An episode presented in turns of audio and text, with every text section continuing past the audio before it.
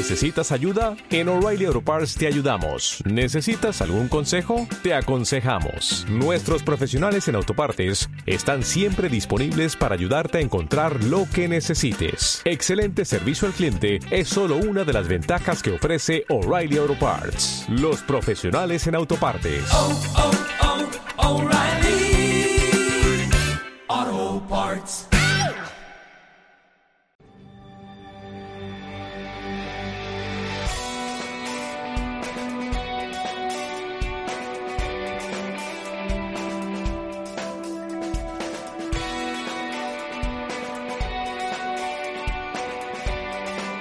Bueno, pues es momento ya de hablar en este tiempo de concienciación en ciberseguridad con nuestro invitado de Sofos.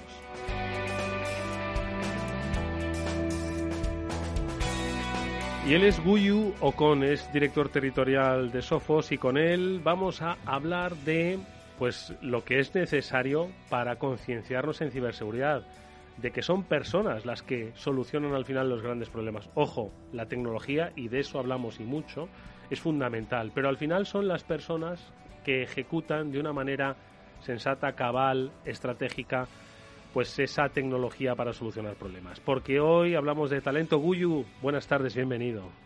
¿Qué tal? Buenas tardes. Oye, que a veces se nos olvida, ¿no? Que la tecnología, ojo, y mucho nos ha ayudado y nos ayuda cada día más, y especialmente en el mundo de la ciberseguridad, la automatización, pero al final detrás de esa automatización siempre hay personas que lideran estrategias, que piensan, que buscan, y es de lo que hoy pues queremos hablar, ¿no? De el talento y de cómo ha ido evolucionando esa concienciación en ciberseguridad de la que nos gusta hablar, pues también queremos dotarla, ¿no? A las personas, pues que sean eh, conscientes de lo que hacen, que sepan que hay tecnología que les ayuda, pero también que hay personas que aprenden para ayudarles, ¿no? Efectivamente. Estamos en un mundo en que la automatización parece suplir a las personas, los productos, ¿no? Todos son estándares y, y de repente encontrarte en un mundo como el de la ciberseguridad, que productos tiene muchísimos y buenísimos, pero que requiere de talento.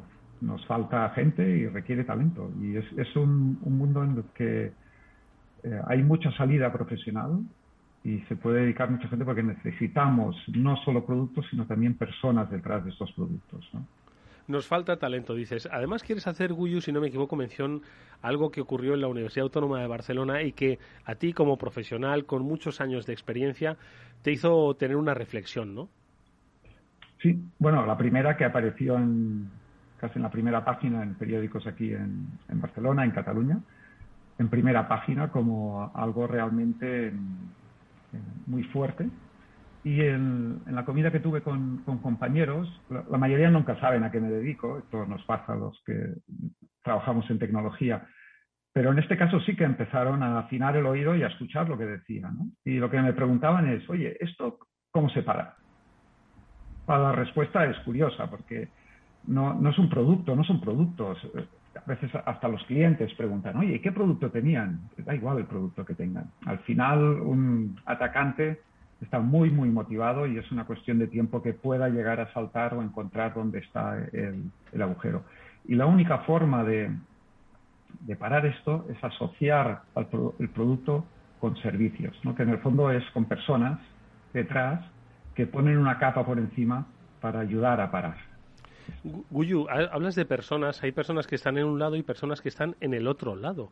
Y que, como dices, también tienen una serie de motivaciones y que, ojo, que al final están siendo eh, pues permanentemente tentadas, ¿no? Entonces yo creo que ahí tiene que haber, lo primero de todo, es que muchas veces uno no consigue identificar al ciberdelincuente, ¿no? Porque al final es, es tan etéreo como la red, ¿no? Pero, ojo, son personas que, como bien apuntas, están muy motivadas y que están aprendiendo, ¿no? Y por lo tanto hay que poner en la balanza del bien, en la balanza blanca, pues una motivación similar y un aprendizaje similar, ¿no? Sí, de hecho los malotes algunos no lo saben que lo son. No, recuerdo dónde lo contaron, pero hay empresas que se dedican a seleccionar personal y a veces hay gente que puede estar trabajando para el otro lado sin, sin, darse cuenta, ¿no? Y lo que necesitamos realmente es gente en nuestro, en nuestro lado, que tengan los principios éticos claros y, y nos ayuden a parar esto, ¿no?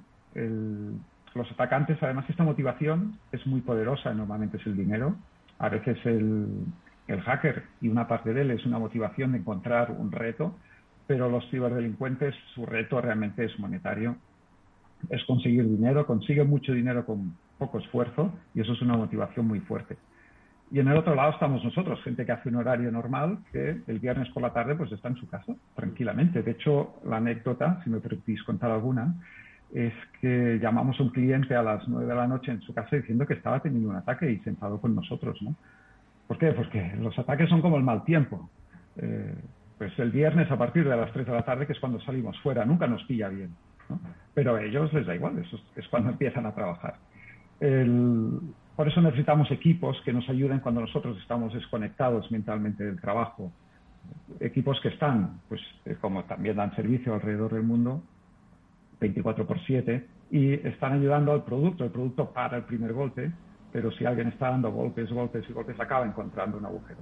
Y estos equipos de profesionales, que de hecho yo los he visto actuar y son como, como bomberos, o sea, tendrían que estar en esa categoría de héroes, ¿vale? porque están eh, peleando minuto a minuto para que no te encripten los datos. Y a veces eso nos parece que no pasa nada, pero encriptar los datos puede ser una desgracia para una empresa, para los trabajadores y para la misma UAB, que son 10. Bueno, es un montón de gente eh, o de elementos encriptados, gente con matrículas. Eh, es bestial lo que han hecho. Mm. Moni. Y, sin duda, como decías, es un mundo apasionante el de la ciberseguridad, que no un mundo de frikis, que es muy distinto. Y hay que motivar también, ¿no? A esta gente. Necesitamos a, personas muy preparadas para ayudarnos a luchar desde el lado del bien. ¿Cómo conseguimos motivar a todas estas personas, Guyu, para que se vengan a este lado del bien? Mira, has mencionado una palabra que es friki, que tiene connotaciones negativas, ¿no? Pero friki tiene una connotación que es positiva, que es de innovador. Y la ciberseguridad es un mundo de constante innovación. Yo vengo de otro entorno, que era el de sistemas eh, clásico, tradicional. En algunas presentaciones hasta yo mismo me dormía dándolas, pero la ciberseguridad es otra cosa. Estás en constante aprendizaje. No hay nada que sea ya para siempre, es una evolución continua. Entonces, la gente que se quiera dedicar se va a entrar en un mundo que es de constante aprendizaje, no se van a aburrir nunca. Y pueden aportar muchísimas cosas, además, porque como ya no hay estándares, no hay nada que esté predefinido, sino que es un mundo donde cualquier persona que entre puede aportar algo. Guyu, de todas formas, ese perfil innovador, quizás muchos dicen, es que hay que ser pues un poco más listo que la media, ¿no? Para poder desarrollar en ciberseguridad. Entonces, ¿cuál es un poco esa barrera que debemos cruzar eh, si queremos dedicarnos, queremos aprender, queremos desarrollar talento en el mundo, hacer carrera en el mundo de la ciberseguridad? sin que nos asuste que sea excesivamente técnico o, demasiado complejo para nosotros? Bueno, yo creo que hay muchos niveles para eso. Eh, está mi nivel, por ejemplo, ¿vale? Puede ser el de más el que estamos de cara al cliente y no nos hace, y con un mínimo, una mínima formación o conocimiento podemos trasladar y comunicar. De hecho, nosotros podríamos estar en el nivel, si quieres, de conocimiento más bajo, ¿no? Y hay otros niveles, y a medida también yo creo que la motivación que tenga la persona puede llegar a, un nivel o a otro, ir bajando niveles. No todos tenemos que estar en el nivel de máxima complejidad. Es decir, que no hace falta ser un ingeniero de 10, ¿vale? Aunque son necesarios, sino que hay muchos otros niveles. Y en estos niveles también hace falta más gente. Y sin lugar a dudas hay empleo el que se necesita ahora y el que se va a necesitar a futuro, si no me equivoco. Sí, te puedo poner el ejemplo. Eh, nosotros tenemos un servicio que llamamos NTR, ¿vale? que lo que se dedica es a detectar amenazas y responder ante estas amenazas. ¿vale? Yo lo presento como una especie de Navy SEALs tatuados con barba todos, pero nunca les he visto porque aparecen, no les veo la cara. ¿no? El, esto da un servicio mundial y ahora la empresa, el problema que tiene es que está creciendo como la espuma y necesitamos mucha gente para dar este servicio. Y el otro día anunciamos en LinkedIn, buscábamos gente para, para Europa.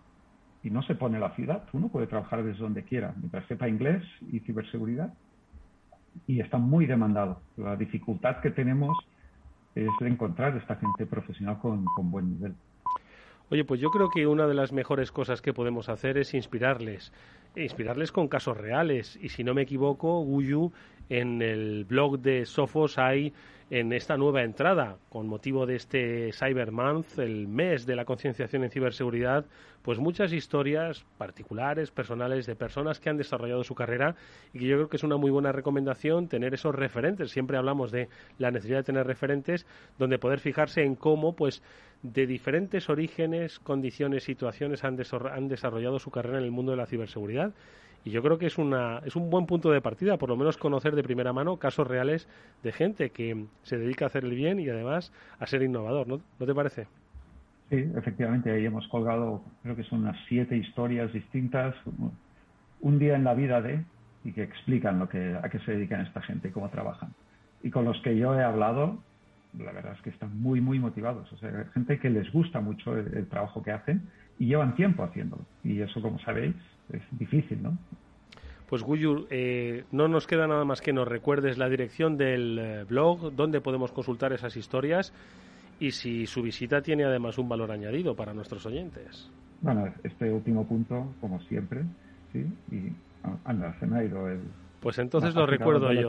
Tenéis que entrar en news.sofos.com barra es guion es. Ahí tenéis pues esos, eh, eh, esas historias ¿no? en este tiempo de concienciación. Pero también podéis escribir a través de Twitter o de LinkedIn, etiquetando a, arroba Sofos Iberia y a Capital Radio, bueno, pues esos tips de eh, seguridad que os han pasado, que mm, tenéis dudas, que el otro día os contaron, todo aquello que mejore vuestro tiempo de concienciación en ciberseguridad. Y si sois de los primeros y utilizáis un hashtag en concreto, que es almohadilla BeCyberSmart, bueno, pues a los 20 primeros una licencia de Sophos Home Premium para estar protegidos. Ojo, este es el que utilizan las empresas y lo podéis tener en vuestra casa. Bueno, pues ahí está la recomendación y sobre todo el ánimo que nos ha traído Guyu Ocon, que es director territorial de Sophos ahí en Barcelona. Guyu, muchas gracias, un placer. Mucha suerte con la captura de talento, seguro que llegará mucho. Muchas gracias a vosotros. Adiós.